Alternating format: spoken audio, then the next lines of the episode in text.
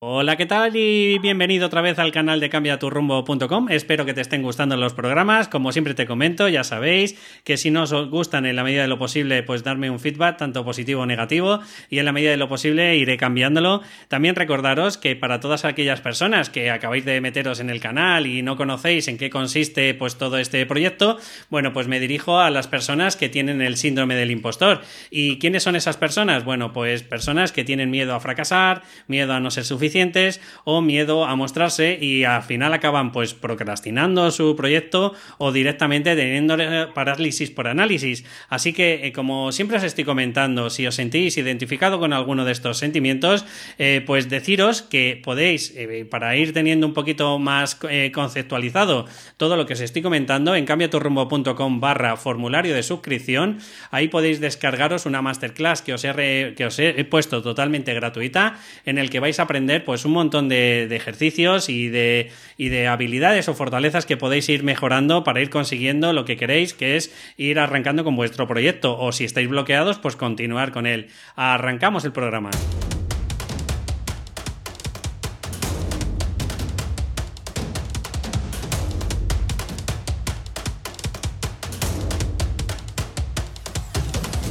Buenas, pues ya estamos otra vez por aquí y deciros que hoy tengo, como siempre os comento, pero de verdad, esta es de, la buena buena, es una super mega entrevista en el que he traído a dos profesionales del ámbito de la psicología. Aquí ya sí que me estoy centrando en las ciencias que están catalogadas como científicas. Y bueno, pues me traigo a dos psicólogos que para mí eh, son bastante con un alto renombre, sobre todo por todo su currículum que tienen. Mira, deciros que está conmigo Oriol Lugo y Ana Farre en el que, bueno, son psicólogos, máster en salud y psicoterapia, coaching ejecutivo que lo tiene Oriol y PNL, y luego pues tienen terapia los dos de Baris Potting, que ya me dirán, o Bryce Potting, no sé si se dice bien así, luego tienen como formación como yo en Psyche y MDR. Bueno, pues ante todo, muchísimas gracias por estar aquí en el programa, Ana y Oriol, y bueno, pues encantados, y ya nos contáis un poco de vuestra vida. Un placer. Muchas gracias, David. Bueno, me sorprendió que al final, pues eh, circunstancias, causalidad de la vida, lo que quieras, nos pusimos en contacto, nos hemos conocido y bueno, pues para mí, mm, viendo lo que hacéis en vuestra página web, haciendo y sobre todo la confianza y la cercanía que me, me generaste, Oriol, cuando nos pusimos en contacto, la verdad que me ayudó porque incluso me diste, eh, pues eso, me diste la, por decirlo de alguna forma, esas ganas, esa ilusión de, de formarme en Psyche. Así que te lo agradezco enormemente, lo digo en público. Y bueno, pues deciros un poquito antes de arrancar con todo lo que ayudáis y a quién ayudáis, contadme si quieres, Ana, que te conozco poco, eh, cuéntame un poco tus peripecias y el por qué te has formado con todo este curriculazo? Mis peripecias, bueno, a ver, espero estar a la altura. bueno, bueno, lo estás, no te preocupes. A ver, eh, yo estudié psicología mm, en, la edad que me tocaba, ¿no? Era un poco como lo que tocaba y lo que tenía que hacer. Y después de estudiar la carrera, eh, bueno, pues tocaba hacer un máster, ¿no? Era mm. todo un poco así. Y claro, después del máster, ¿qué toca? Encontrar trabajo. Y ahí la cosa estaba más complicada. Eh, la gente que ha estudiado psicología, pues supongo que ya sabrá que, bueno, psicología es muy amplia, hay eh, muchas figuras ¿no? del psicólogo, pero poco trabajo. Y entonces, bueno, pues lo típico, entré como becaria en un hospital aquí en Barcelona, el Hospital Clinic, y por suerte entré en una unidad que era bastante buena, que era una unidad de víctimas de agresión sexual.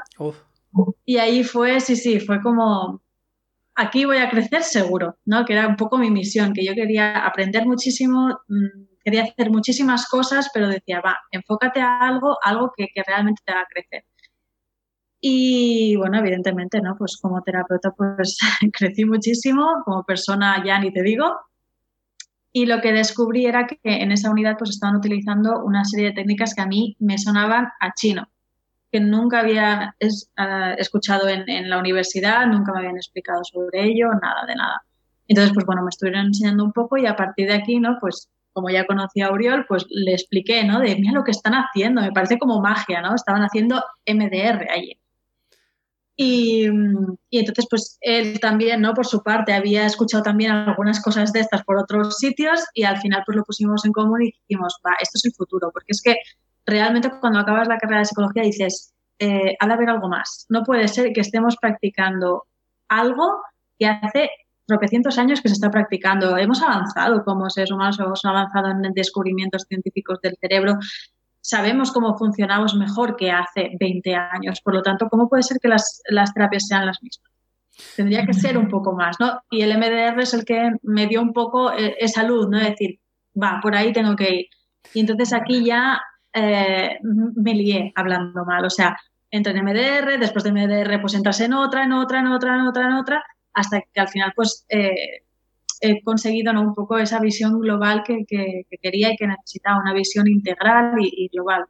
Antes de que nos metamos en toda la chicha, eh, Ana, que la verdad que me, me, ha encantado todo esto porque me has dado la oportunidad, porque yo es que soy muy crítico, perdóname, de, que podamos hablar aquí en confianza de cómo están las instituciones eh, a nivel educativo.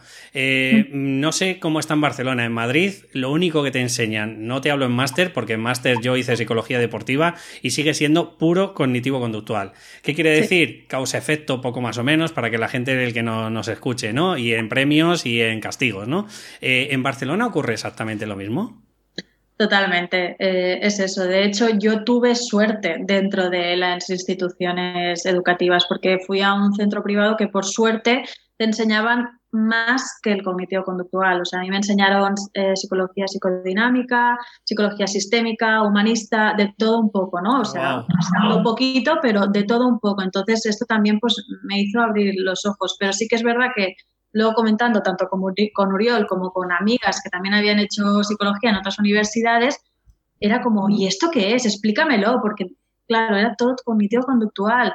Y lo que hemos visto después, ¿no? siendo nosotros investigadores, es que si tú no haces una investigación cognitivo conductual, cuesta un montón tirarla para adelante. Y es como un poco esa, es, como hermético, ¿no? El cognitivo conductual y ya está. Pero, ¿por qué creéis que ocurre esto, eh, Oriol? Ahora si quieres entrar en la conversación. ¿Por qué? O sea, eh, intento, o sea, esta, entre, eh, esta entrevista, por supuesto, me quiero centrar primero en las personas, ¿no? pero también quiero que me ayudes un poco a tener esta conceptualización, porque claro, acuérdate del síndrome del impostor, ¿vale? Que la gente, el perfeccionismo, el o se hace a la primera todo perfecto o prefiero no hacerlo, porque eso es lo que parece que nos está la mm. sociedad un poco tirando hacia ese lado, ¿no? pero luego resulta que hay vida más allá, porque gracias a Dios de vez en cuando ya un poquito están metiendo inteligencia emocional en la universidad, que me sorprende mogollón, gestal, ¿qué es eso? Eh, y, qué me dices del psicoanálisis? No sé en Barcelona, pero en Madrid, vamos, o sea, esos son gurús y fuera, uh, uh, fuera. Pero te estoy hablando de gestal, psicoanálisis, no sé, decirme alguna. ¿Me has dicho transpersonal o, no, sistémica? Eh, sistémica. Sí, y humanista. Humanista. Humanista, de. Eh, Sí, son corrientes. ¿Por qué no entran? O sea, ¿creéis que hay algún monopolio de alguien o hay algo? Eh, ya sé, me vas a decir que puedo parecer un poco paranoico, ¿no? No, no, no. es que lo hay, lo hay. ¿Qué es lo que hay? ¿Quién, ¿Quién hay detrás de todo esto que mueven los hilos? Bueno, en mi caso yo me formé en la universidad pública y en la pública, pues bueno, sí que es verdad que todo está mucho más parametrizado de cuáles son los contenidos que se pueden dar y cuáles no, cuáles son las corrientes que se explican y cuáles no. Entonces, en mi caso sí que vi y, estudié cognitivo conductual, eh, los demás muy puntualmente, y si te apuntabas a algunos, algunas optativas, algunos créditos así extra de casi casi de, la universidad. Entonces, lo que estuve viendo es que la gran mayoría de profesores y profesoras ahí son profesores que se han formado con esta corriente, con lo cual es la que dominan, es la que de alguna manera se sienten cómodos, y lo que vemos también es lo que luego descubrimos que se llama efecto caverna. Es decir, el hecho de. Sí, sí, se llama así. Nos, quedamos sorprendidos porque dijimos, ostras, esto es lo que pasa. Igual que la metáfora de Platón, cuando tú uh, percibes que hay algo que sale de tu zona, digamos, de control, eh, es amenaza, directamente. Lo percibes como una amenaza. Con lo cual, está todo como acotado, está todo cerrado y cualquier disciplina, cualquier línea, cualquier metodología que sea un poquito distinta de la principal, pues eh, lo perciben como, como tal como un ataque o como algo que no, no, corresponde. Entonces ya lo, lo, estiman, incluso lo, lo, determinan como que no es científico. Vale, eh, me habéis dicho antes que os mola todo esto del crecimiento, de aprender y demás.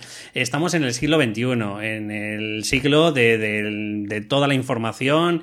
En, la anterior ya sabéis que es el del látigo y la zanahoria. Si haces las cosas bien, pues te doy una zanahoria. Y si haces las cosas más, pues te, te avío, ¿no? O te hacen la técnica esta de tengo 250 currículum como el tuyo, ¿no? Y eso lo habéis mm. vivido en vuestras carnes yo puedo entender que hay ciertos cavernícolas, eh, dinosaurios que llevan calentando la silla 40 años. Pero ¿y los nuevos? ¿No hay de alguna forma todos esos chavales que entran como doctores, becarios o, adjuntos o algo así? Eh, ¿No se puede mover nada más? O sea, dentro de lo que vosotros percibís en la universidad, ¿no crees que se puede, oye, pues mira, voy a implementar esto a ver cómo suena o a ver si tal, ¿no? ¿Seguís pensando de que está tan enquistado todo lo que es? Eh, te veo, Ana, poniendo esas caras y, me gustaría que me dijeras un poquito para, para toda esta gente que viene detrás con ilusión. Fíjate, el propósito de vida, ¿qué es eso, no? Para, para toda esa gente que aprobó una oposición hace 40 años. Mm. Decidme un poquito de este tema. Sí, bueno, diríamos que yo creo que las personas que están entrando jóvenes, sí que algunas traen nuevas ideas, pero hay muchas como que también tienen miedo de salir de ese, de ese club selecto. Es como que ha costado tanto de, entrar en ese club que de alguna manera es como, ostras, ahora quizá pierdo esa plaza o pierdo esa, esa posición. Entonces nosotros creemos, porque tenemos compañeros y compañeras que, en la intimidad nos pueden compartir, nos pueden decir, ostras, esto del MDR, eso de las neurociencias que trabajáis, qué chulo, ¿no? Qué interesante. Sí, pero luego cuando hay una nueva formación o cuando hay alguna cosa que, proponemos incluso para el centro, pues no, no lo acaban de, de, apoyar, ¿no? Por miedo a veces de, decir, bueno, es que lo mejor luego en mi departamento o en mi grupo de investigación a lo mejor me dicen algo. Bueno, esa vez a veces de miedo, de, arriesgarse, de, ser innovador. Al final se tienen que romper reglas, se tienen que romper eh, las líneas conocidas, ¿no? Hay que ir un poquito más allá para también eh, lograr nuevos objetivos. No me acuerdo, Oriol, eh, perdón, Ana. Eh, no, me acuerdo de este síndrome porque sabes que síndrome no es solo el, patológico, perdonar, sino el síndrome como, como a nivel de, concepto fenomenológico, ¿no? Eh, ¿Cuál es el síndrome ese que hay cuando ocurre, por ejemplo, que entras dentro de un departamento, por ejemplo, son un grupo de mafiosos y hay dos alternativas, o te unes o ya eres enemigo número uno, ¿no? Y entonces al final acabas por esa aceptación social, ¿no? Al final acabas metiéndote por el aro. ¿Es un poco lo que me estás diciendo? Sí, creemos que va por aquí. Es un tema también de presión grupal o de lo que también se llama eh, pensamiento unificado o pensamiento único, que realmente se ha estudiado que es, lo peor, porque luego al final se, toman las peores decisiones. Eh, ahora me viene a la cabeza lo de la crisis de los misiles de Cuba eh, con el grupo de Kennedy fue esto, justamente, está estudiadísimo. cuando hay un grupo donde no se permite que haya una divergencia o no haya pensamientos alternativos, se toman decisiones horribles. Problema, la crisis de, Cuba, de los misiles de, los Kennedy, por poner algún ejemplo, y miles más, es que nadie quiere decir nada, entonces la gente ve que la cosa no va bien, prefiero callarme y ya se arreglará. O que pechugue otro, ¿no? Que pecho otro. Al final no se mueve, no cambia, no hay nada y las líneas son las, peores. Por, también hemos de ser realistas, ¿no? Porque también lo que pasa es que las personas eh, que vienen nuevas, ¿no? Con nuevas visiones, nuevas, eh, eh, bueno, ganas de hacer cosas diferentes, insisten, ¿no? En que haya ese cambio y claro, la gente que está pues más acomodada y tiene, está en su zona de confort, que venga una persona a amenazar pues esa zona de confort, pues no gusta. Entonces, pues o haces, haces dos cosas. O lo paras cada dos por tres, entonces esa persona al final pues desarrolla un burnout, ¿no? Evidentemente. O si no, también lo que haces es deshacerte de él. Para que no esté estorbando, básicamente. Entonces, bueno, eh, todo esto puede pasar, es lo que creemos. Mira, os invito para otro día, si queréis, el, comentar, porque veo que, va a ser súper ameno, el comentar conceptos como, yo que sé, efecto Pygmalion y yo que sé, si locus de control, si os apetece, ¿sabes? De que hablemos ahí un conglomerado de efectos, pero bueno, si la audiencia me dice algo, o yo que sé, o... No, me parece muy potente de verdad, pero claro, a mí que me encanta la psicología, pero a lo mejor el que me oye me dice, menudo tostón que me están contando ahora, ¿no? Entonces, Ana, te he dejado antes en el concepto de cuando estabas haciendo las prácticas eh, ¿notaste un chip o hubo un cambio de, paradigma? Porque de pronto me imagino que eras una chica jovencita, un poco pues eh, lo que te priman, ¿no? Lo que tienes que hacer y tal, y de pronto empiezas a enfrentarte a una sociedad que ha sido transgredida, ha sido, bueno, machacada, tanto a nivel consciente, psicológico, físico. ¿Qué, fue para ti todo eso como persona? Pues al principio de todo, he de ser sincera, que es que eh, llegué a pensar que había perdido el tiempo haciendo la carrera y, el máster, porque sí que es verdad que te dan muchísima teoría y luego cuando estás frente a frente con un paciente y además con, el perfil en el que estaba yo, que eran víctimas de agresión sexual, pues ahí se te desmonta todo, todo. E intentas pues eh, racionalizarlo, ¿no? Y, poner esas técnicas que tanto te han dicho que sí, utilízalas, que van muy bien y tal. Pero hay veces que es más la, vocación que, el hecho de utilizar técnicas y todo tu saber, ¿no? Es más lo que te sale como un poco de tu intuición y de dentro. Vamos, que es más a raíz de todo lo que sabes, ¿no? Pero esto sí que me di cuenta, ¿no? Que es más la persona.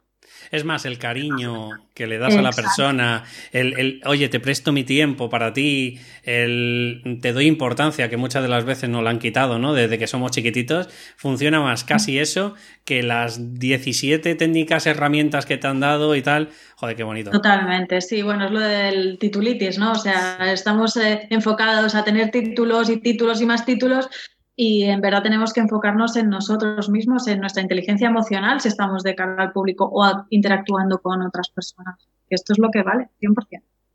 Me ha encantado, de verdad, Ana. Permíteme ahora, Oriol, que me cuente un poquito su vida y ya eh, nos juntamos los tres, ¿vale?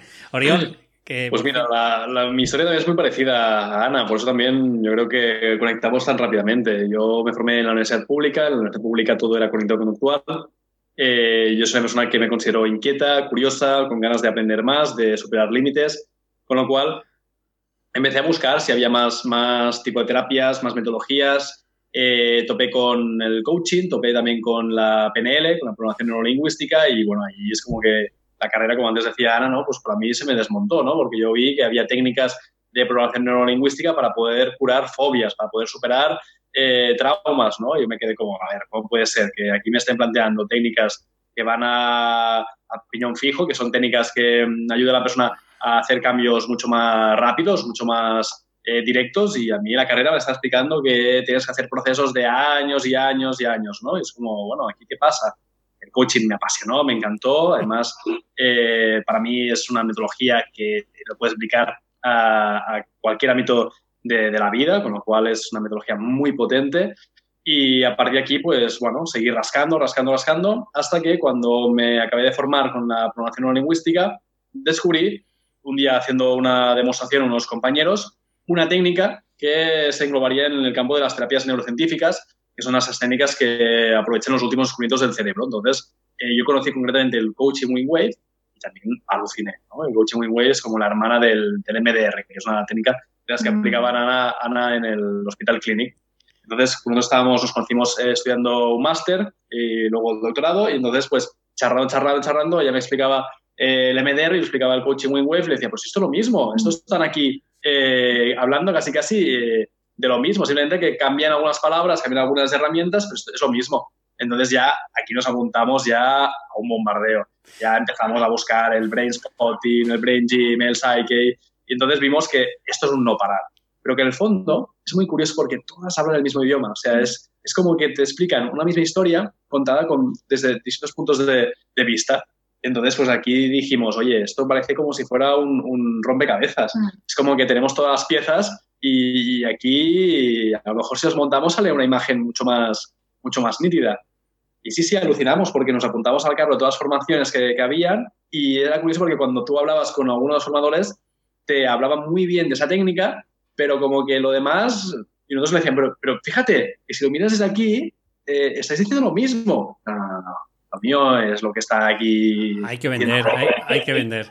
Hay que venderlo, hay que venderlo. Que es también lo que yo creo que ha pasado eh, desde siempre con la psicología más clásica, ¿no? La psicología cognitivo-conductual, la psicodinámica, el psicoanálisis. O sea, realmente creemos que es importante conocer de todas un poco porque así tienes una imagen más global, la persona conoces más a la persona. Si solo te centras en una, eh, estás renegando de las otras y, realmente se, se, retroalimentan, porque una nació de la otra, queramos o no. Oriol, déjame una preguntilla antes a ti y ya nos metemos de lleno en los tres, ¿vale? Eh, me ha parecido súper gracioso en el buen sentido y súper cariñoso que por lo que me estabas diciendo, una persona inquieta podría parecer una persona con TDAH, ¿no? sí, me lo, han dicho algunas veces. Bueno, para mí, ya te digo, es como la pasión, ¿no? Yo siento pasión realmente por la psicología, igual que también tú, David, y somos personas que cuando nos ponemos en el tema no paramos, paramos. Entonces, sí, sí, eh, yo podría decir que un TDAH de la psicología.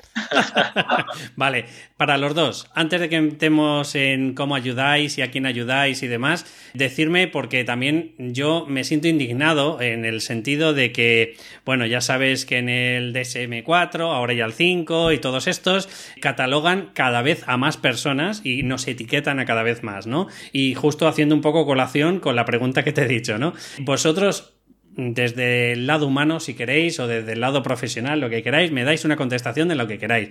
¿Es necesaria tanta etiqueta o justo por el hecho de que nos etiquetan cada vez nos sentimos más maníacos, más depresivos, más no sé qué? Darme vuestra opinión, por fin, porque es el primer, los primeros profesionales a nivel clínico que venís, ¿vale? Y me gustaría sacar un poco de jugo a esta pregunta. Pues la verdad es que eh, yo desde un principio siempre había pensado que las etiquetas era más malo porque era eso, ¿no? Lo que tú dices, que quieras o no, bueno, yo me acuerdo en, la clase, ¿no? Que nos explicaban pues diferentes patologías y al final acababa teniéndolas todas, ¿no? Digo, yo tengo un poco de esto y tengo un poco de esto y dices, madre mía, te falta, ahora entiendo por qué estudio psicología.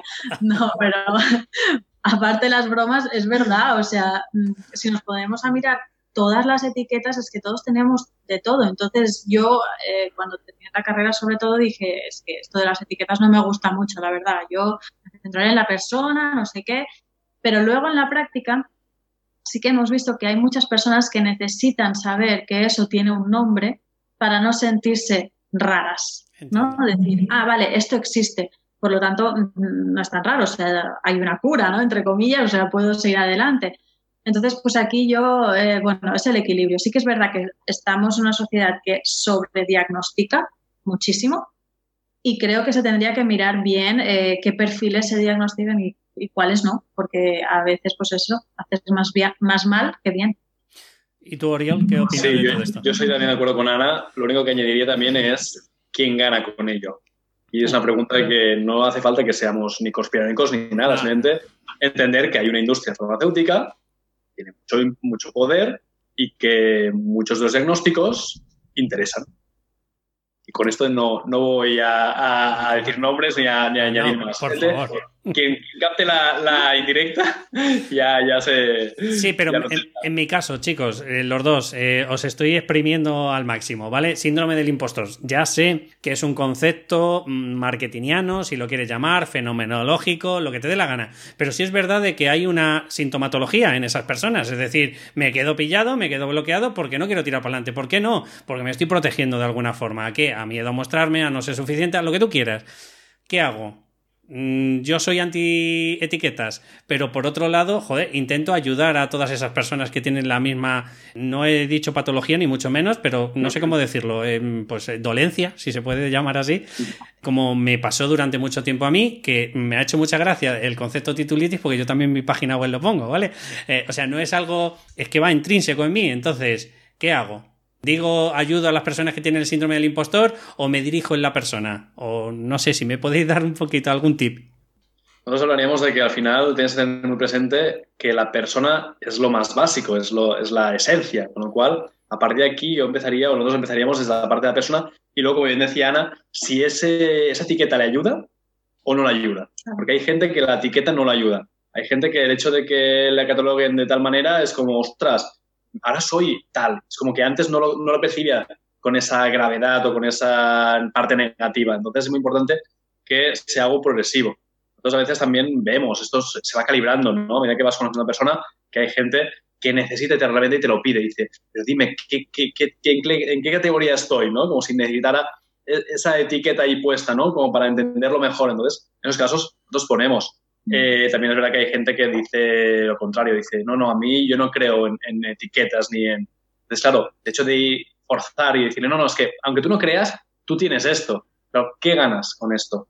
Si realmente tú quieres ayudar a la persona, hay, por ejemplo, casos de, gente que, nos hemos encontrado también eso, padres que no quieren etiquetas a sus hijos.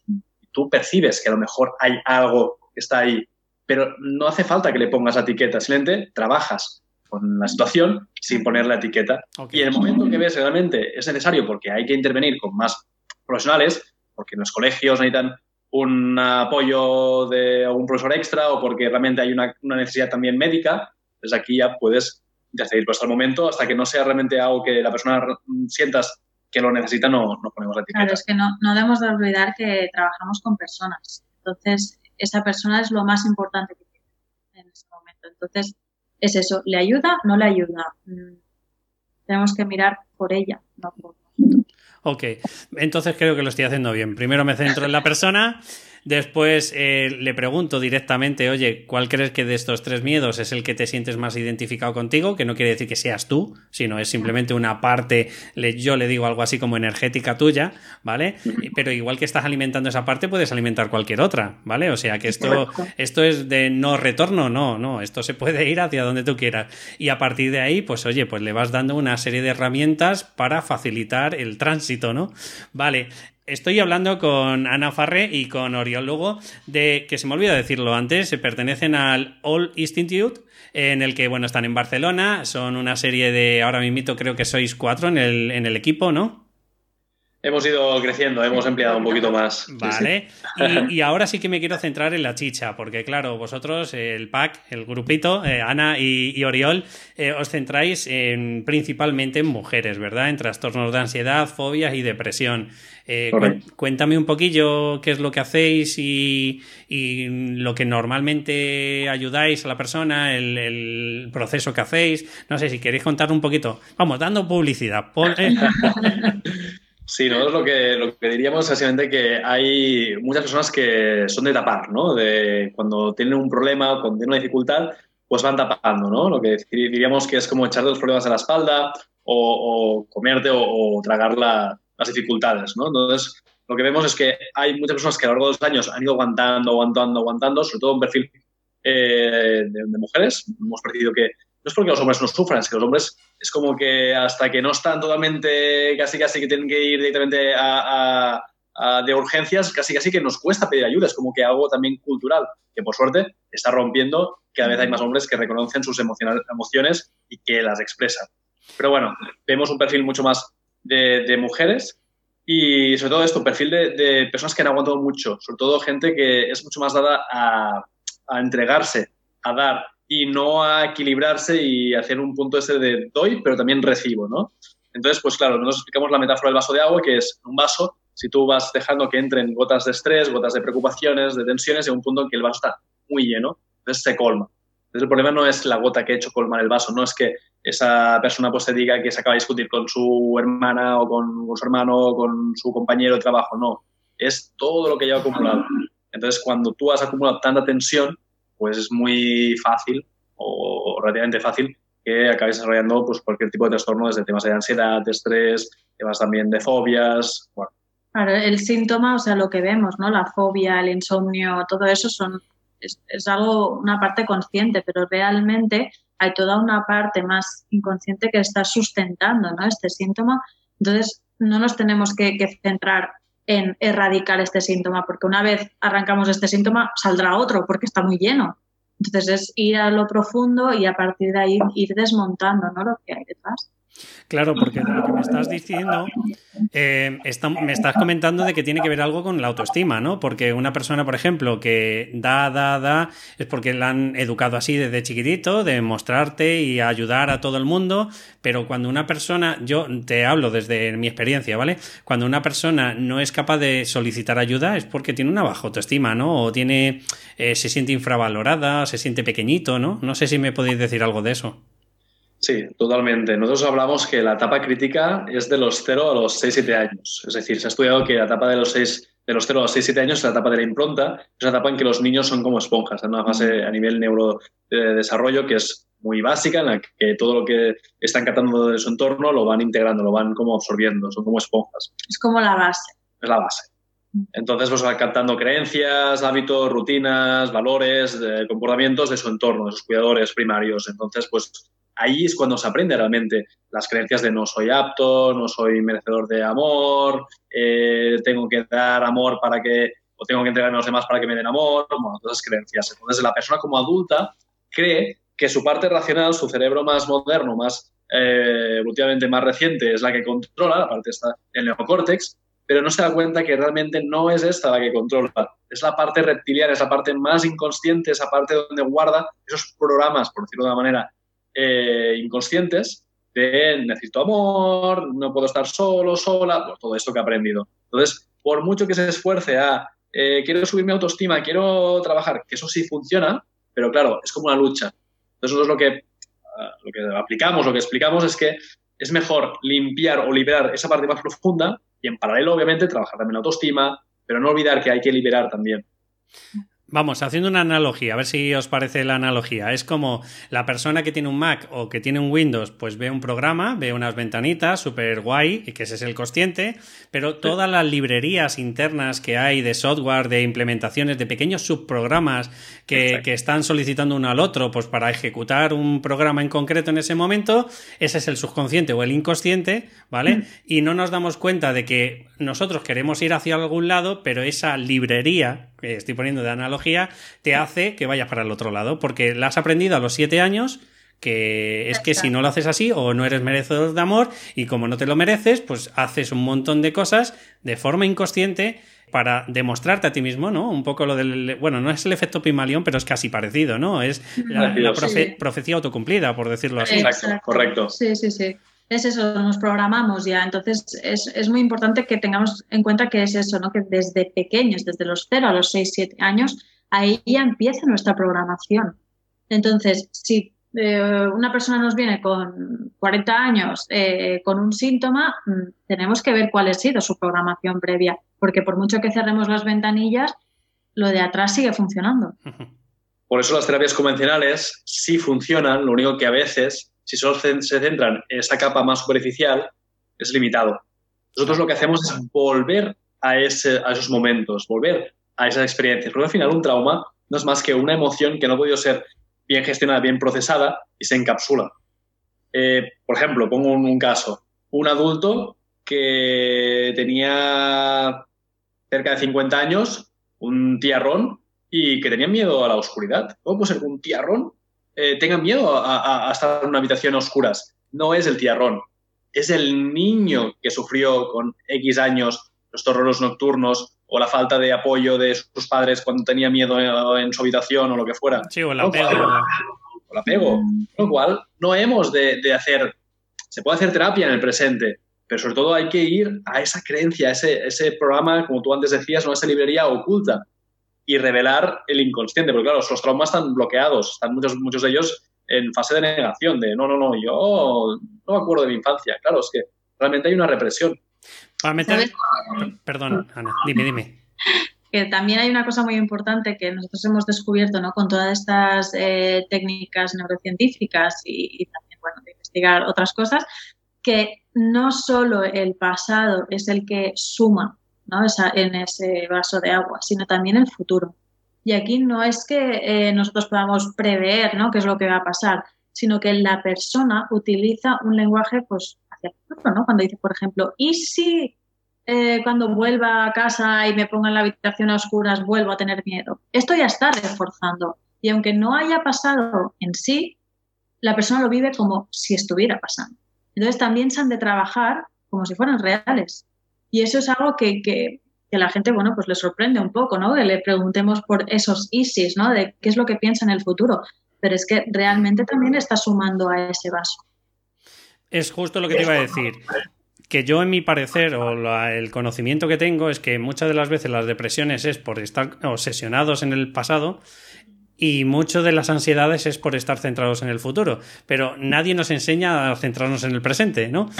Exacto. Eh, entonces, otra de las cosas que te quería decir antes de que se me vaya, para meter un poquito más de caña al cognitivo conductual, lo que me has dicho antes, Oriol, es como lo que hace lo cognitivo conductual, que además que se tira mucho más tiempo, porque encima ya me estás diciendo que es un proceso de seis meses, un año o, no, es como si estuviera cerrando las ventanas, como si las cerrara, clic, clic, clic, clic, clic. Y claro, el escritorio está perfecto, está todo genial, porque tú has cerrado todas las ventanas que había, como yo ahora que tengo el Zoom, tengo el programa de Camtasia, tengo no sé qué, y vosotros lo que hacéis es reprogramar, o sea, es decir, no, no, me voy a meter en el código fuente y voy a ver esta línea, por qué se ha hecho así, cuando se puede hacer de otra forma.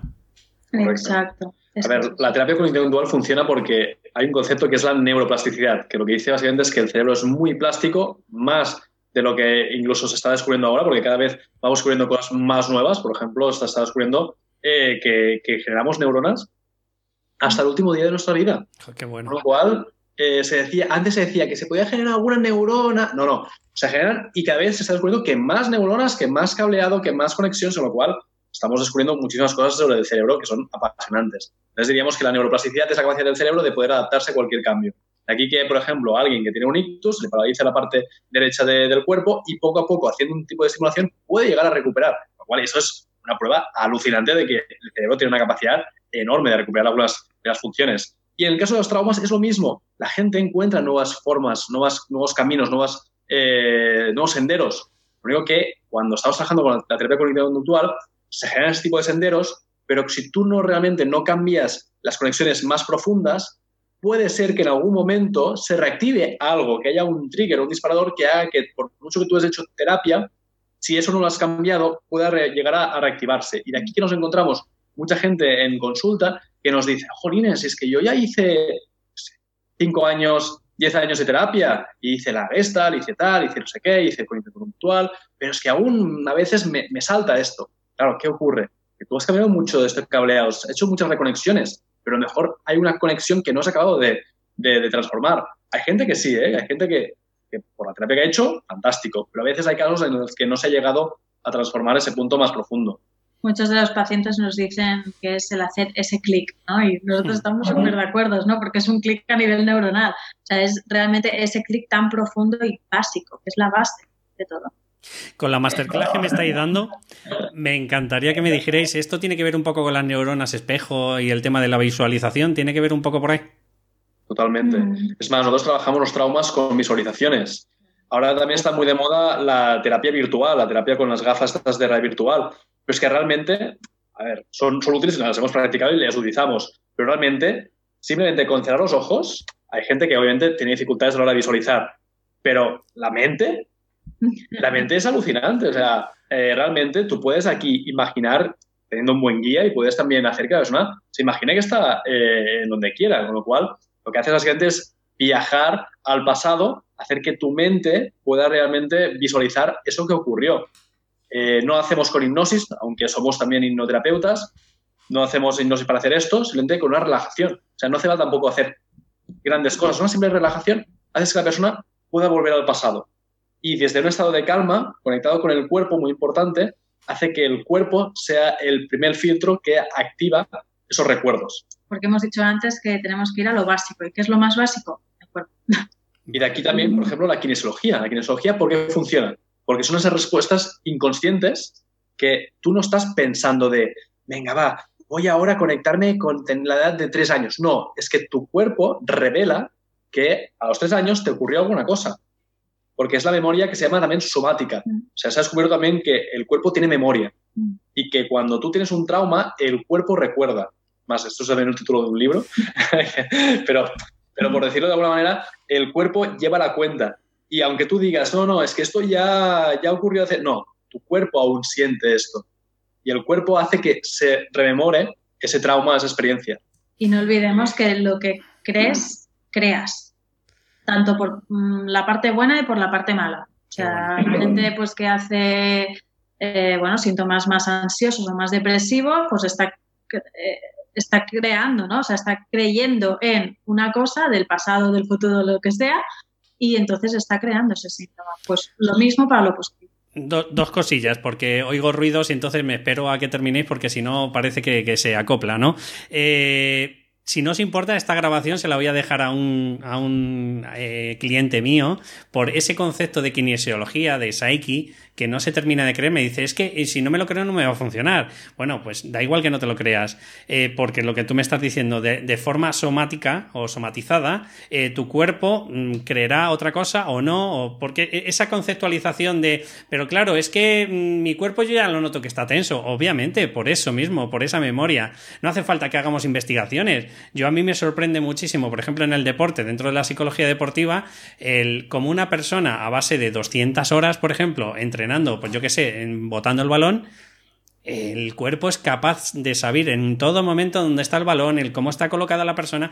O sea, que, si hay estudios que lo corroboran, mejor todavía. Pero yo ya lo sabía de alguna forma de que el cuerpo tiene una memoria, porque no es normal que la persona se arquee de una forma o se posicione de otra, cuando en realidad, mm, si no hubiera esa memoria en el corporal, sería impensable. O sea, tú botas el balón y como los niños pequeños de 7 años, vas detrás de él, ¿sabes?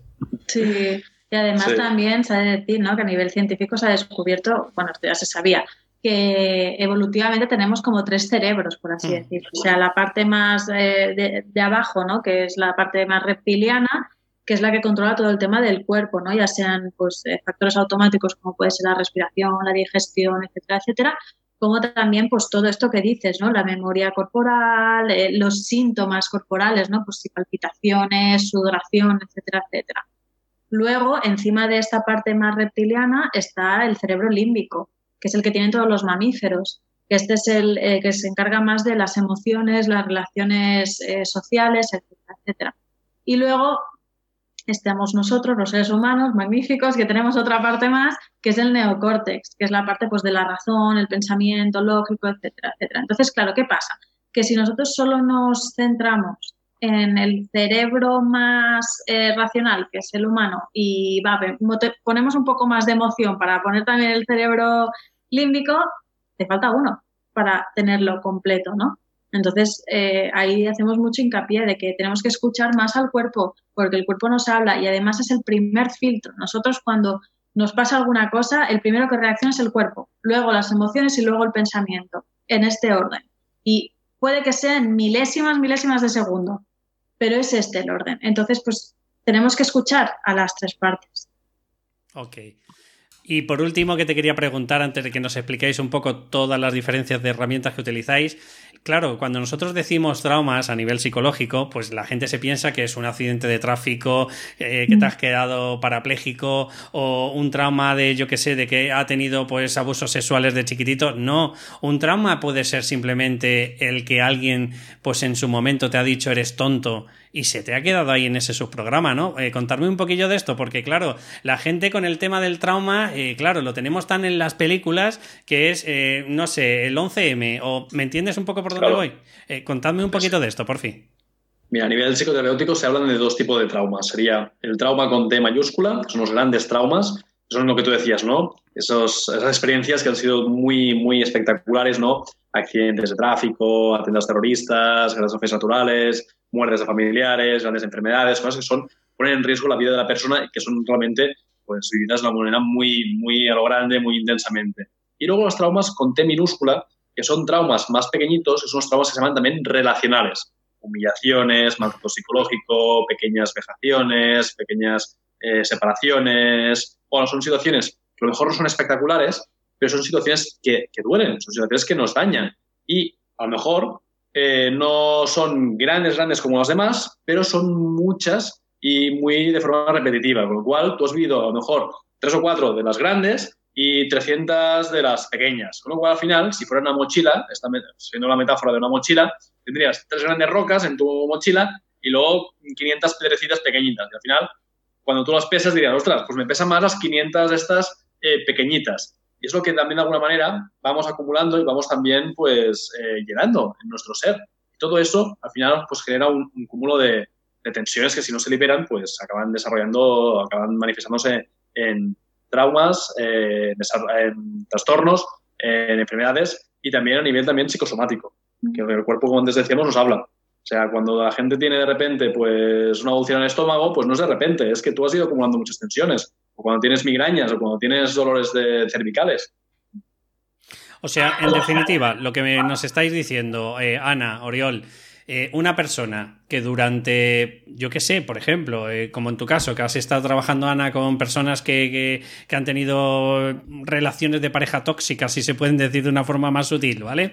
Y de pronto estás oyendo a la persona 250 veces, tú eres una mierda, o tú no vales, o hagas lo que hagas, no vas a conseguir una mierda en tu vida, o todo lo que empiezas no lo acabas, etcétera, etcétera, ¿vale? A lo mejor no es un trauma como eh, alguna acción terrorista, pero si la has escuchado 700 veces en tu vida, en dos años, ¿no? Porque no sé si os habéis enterado, pero hay un estudio, me encantaría encontrarlo, pero solo lo he escuchado de oídas, ¿vale? Que entre los 3 y 7 años, fijaros, ¿eh? 150.000 feedback negativos puede recibir un niño pequeño. 150.000.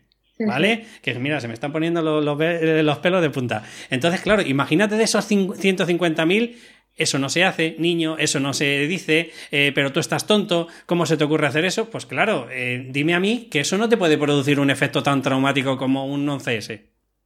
Totalmente, es que es eso, es que a veces eh, subestimamos ¿no? estos traumas con T minúscula y es lo que dice Oriol, o sea, si estos traumas con T minúscula tienen que ver con el tema de relación, quiere decir que van a ser continuos.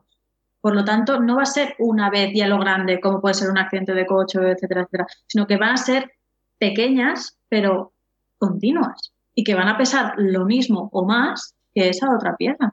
Entonces, eh, tenemos que tener conciencia porque realmente una palabra eh, repetida, o sea, un tipo de relación ¿no? disfuncional, tóxica, etcétera, puede mm, hacer muchísimo más daño que un trauma único. Y esto lo hemos visto en nuestra práctica clínica, ¿no? O sea, nos cuesta más eh, que la persona reprocese esos traumas en T minúscula que los traumas en T mayúscula porque el trauma en T mayúscula es localizado, es eso, y vamos a por ello, ¿no? Pero el trauma con T minúscula es todo un conglomerado de, relaciones, ¿no? Porque a lo mejor eh, te han repetido, ¿no? Estas em, premisas de que no vales o cualquier cosa, pero esto pues al principio fueron pues quizás tus padres y luego son tus profesores y luego son tus amigos y luego, claro, es como una red que es, tan grande que tienes que abarcarla toda. Son patrones de la sociedad, porque claro, a esa persona que estás poniendo de ejemplo, te das cuenta de que no solo son tus padres, porque dices, bueno, vale, tienen una intención positiva,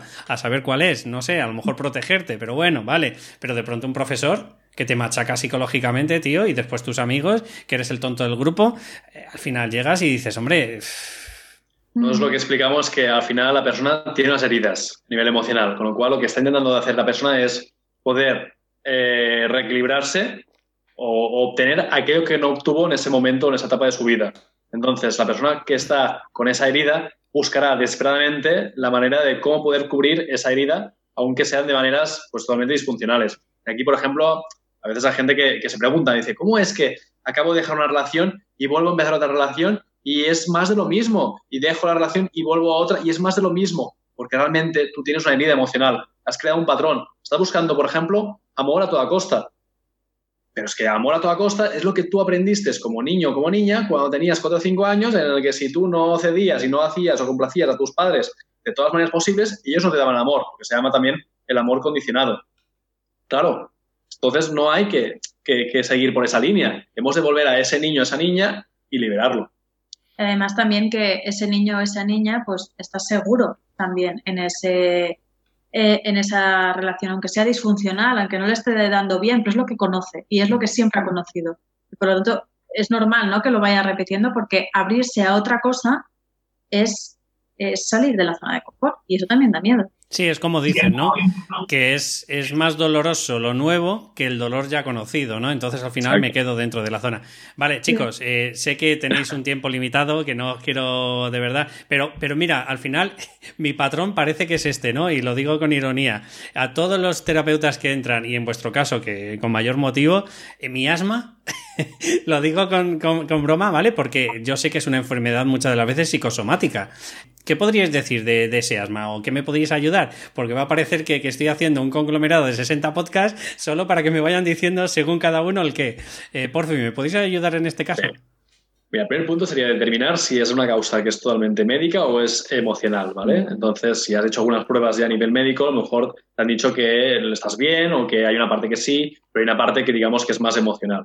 Lo digo porque antes de empezar a hacer cualquier intervención hemos descartar la parte más fisiológica o, médica. Entonces, cuando vemos que hay eh, sintomatología que es más a nivel emocional, lo que hacemos es un, protocolo, que es la conglomeración o la unión de, las distintas herramientas que hemos ido juntando a lo largo de los años, ¿no? Que se MDR, Brainspotting, bueno. Más allá de los nombres, al final explicamos cómo, cómo trabajamos, qué es. La persona, buscamos cuál es la última ocasión en la que he tenido ese, ese tipo de sintomatología, ¿no? Pues mira, eh, me ahogué hace una semana cuando tenía una entrevista o cuando estaba hablando con X persona. Buscamos qué es lo que siente en el cuerpo, primer filtro.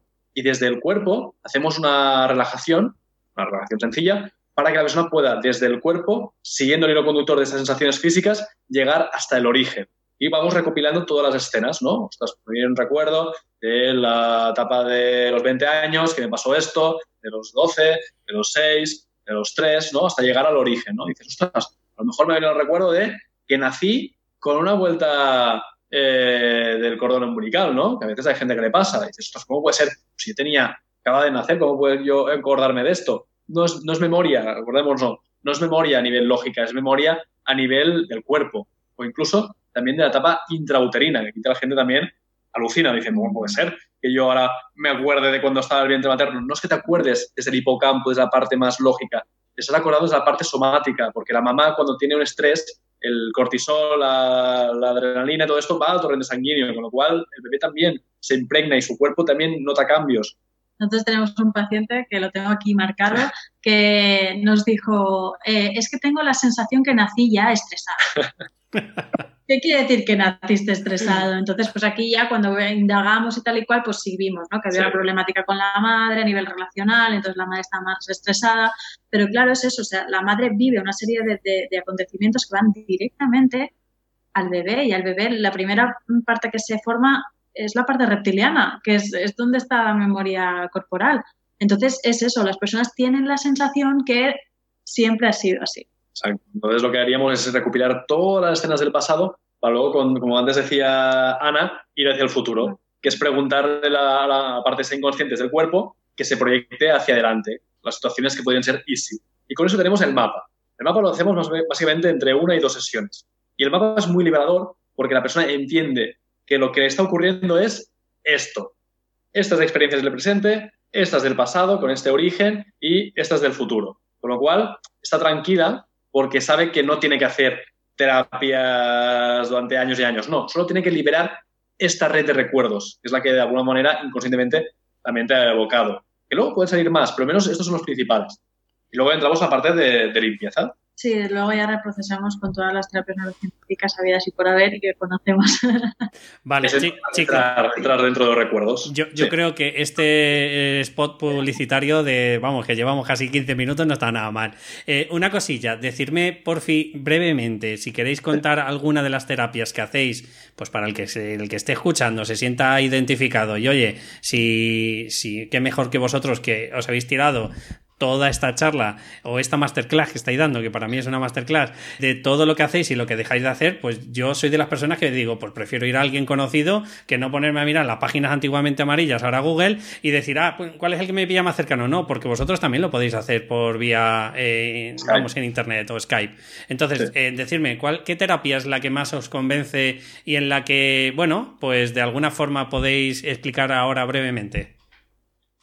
Nosotros, bueno, es lo que hemos dicho, ¿no? Hemos hecho un conglomerado de todas las que hemos conocido y hemos, eh, hemos hecho un protocolo eh, con un orden lógico que nosotros creemos que, bueno, y hemos visto que funciona, ¿no? Con, los pacientes que hemos tenido.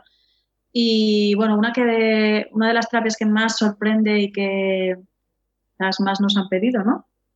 Es la del MDR, la de los movimientos oculares rápidos que aquí la gente cuando lo explicamos dice, ¿qué quiere decir? Que muevo los, ojos y ya todo cobra sentido y estoy bien. No, a ver, se ha descubierto que, al mover los ojos activamos una parte del cerebro, que es eh, las amígdalas, que son las encargadas de la regulación emocional, que lo que hace es como desestresarlas, como calmar estas amígdalas. Entonces, claro, si tú estás pensando en un acontecimiento en un episodio traumático, ¿no? Como hemos dicho antes, tú te estás activando a nivel corporal, a nivel emocional y a nivel de pensamientos, ¿no? Los tres cerebros. Entonces, si nosotros eh, lo que hacemos es intercedir ¿no? en estas eh, sensaciones y hacemos que tus eh, amígdalas se relajen a través de los movimientos de derecha a izquierda de los ojos, el cerebro no le gustan las incongruencias. Dirá, eh, si estoy calmado y estoy pensando en algo que me perturba, pero no siento esa perturbación, reinterpreta la experiencia. Qué bueno. Entonces haces ese clic que hemos dicho antes. Entonces, por la gente que piense, ostras, estoy en Madrid y, por Skype, ¿cómo me van a hacer estos movimientos oculares? No se preocupen, porque esto sería más a nivel presencial, pero luego también hacemos estimulación bilateral, es a través de pequeños eh, contactos en la parte de las rodillas. Luego también hacemos lo que sería una música que se llama música de estimulación bilateral.